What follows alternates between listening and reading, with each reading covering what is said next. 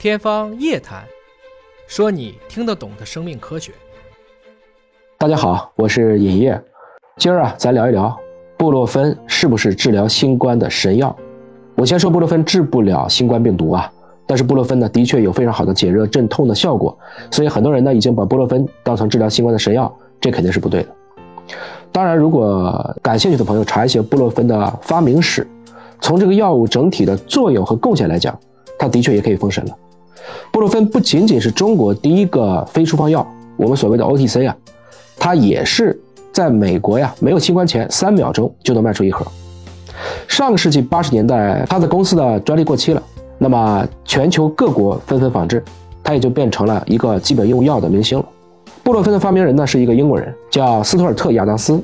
他呢实际上是为了去研究一个阿司匹林的替代品，从而加入了对应的药厂。在一次酒喝大了以后，他头疼，第二天要做报告，怎么办呢？情急之下，他就喝了自己配的这个药，结果发现有效。这个就是大名鼎鼎的布洛芬。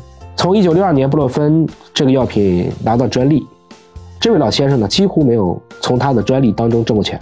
而这个药最后也造福了很多人。老先生活了九十五岁。从这个意义上讲呢，所谓“人行阳德，人自报之；人行阴德，鬼神报之”。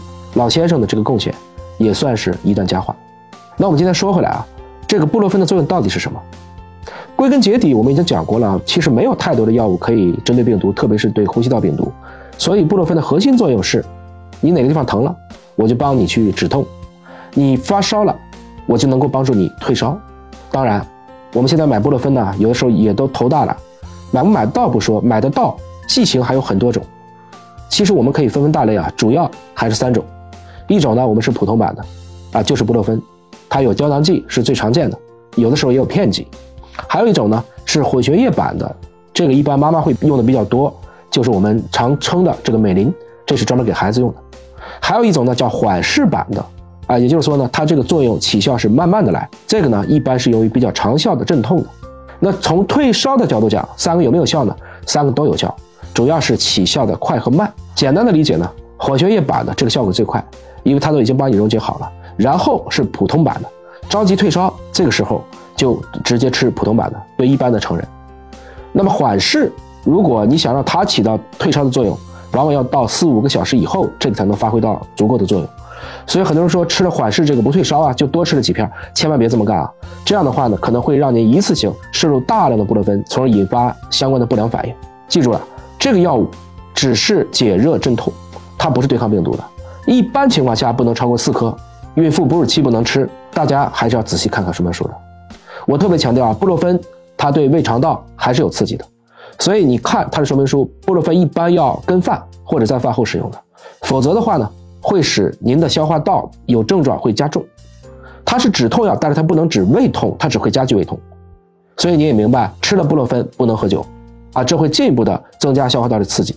那如果你的消化道有问题，吃什么呢？更好的选择就是吃这个对烯氨基酚，也就是我们俗称的普热西痛。今天在解热镇痛药，应该说布洛芬、对烯氨基酚和阿司匹林堪称解热镇痛界的铁三角。对用药有疑虑的，千万别信偏方。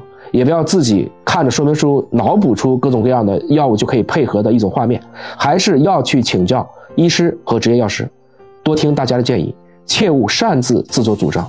不管哪一种药物，是药三分毒，首先先把禁忌和不良反应看好，千万别病毒没把你怎么样，自己吃药搞住院了，可谓得不偿失啊。